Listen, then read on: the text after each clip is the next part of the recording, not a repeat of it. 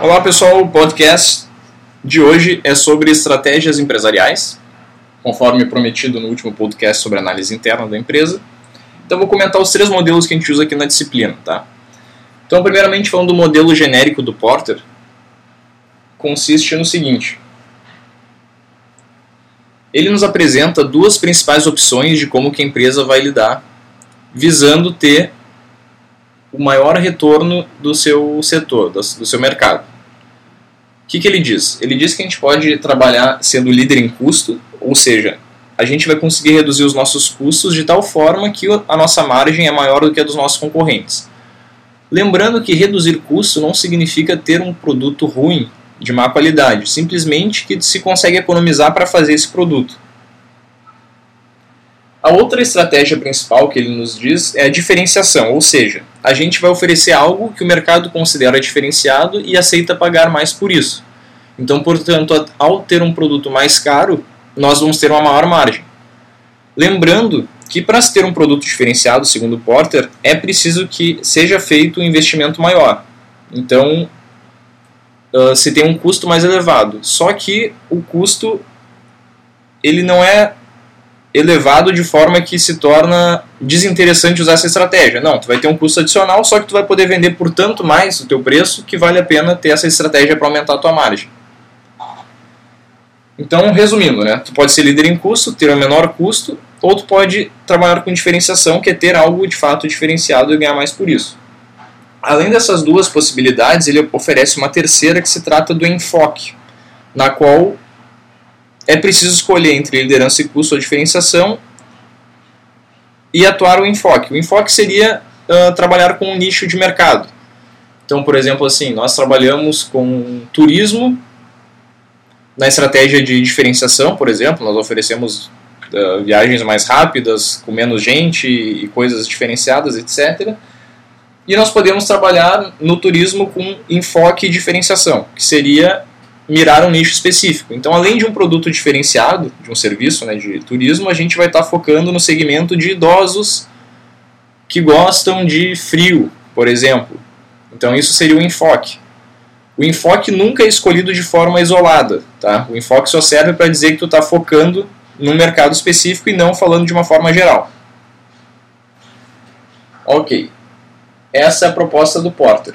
É sempre importante lembrar que quando se pensa na estratégia do Porter, tem que analisar a cadeia de valor da empresa.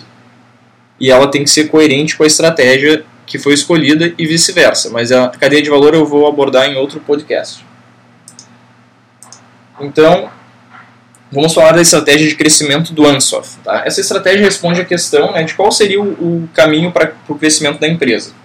E aí o Ansoff nos oferece dois vetores, né? um é chamado de produto ou serviço, e o outro é chamado de missão, que seria qual o papel deste produto ou serviço no mercado, só que na prática é mais usado como uma questão de região geográfica. Tá?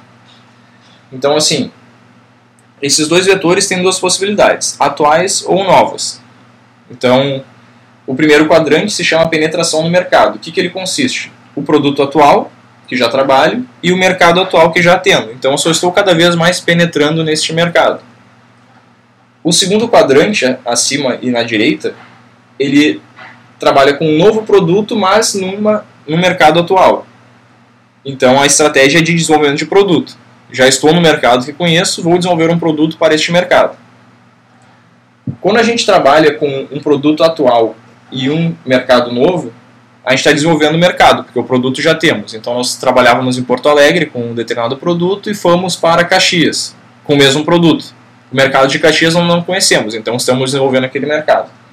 E a última opção que ele propõe é quando tu traz um produto novo e vai para um mercado novo, que aí tu está diversificando totalmente a tua atuação.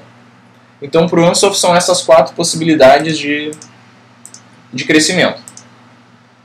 Por fim, tem as estratégias competitivas do Westwood, que responde à questão né, o que fazer em relação à nossa concorrência. E ele usa uh, como base a matriz PFOA, que vai ser abordada mais na frente, mas resumidamente aponta potencialidades, fraquezas, oportunidades e ameaças. Então existem três uh, estratégias dentro desse modelo. Né?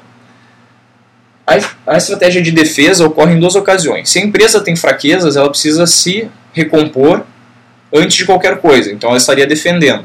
Da mesma forma, se existem ameaças no ambiente externo, como uh, variação cambial ou qualquer outra ameaça que possa existir, a empresa tem que se defender dessa ameaça antes de pensar em outra coisa. Então essa é a estratégia de defesa que é usada nessas duas situações. Uh, quando existem oportunidades no mercado, a estratégia usada é de desenvolvimento, que essa oportunidade deve ser desenvolvida. Mas só é possível desenvolver alguma coisa depois que não for mais necessário se defender de nada.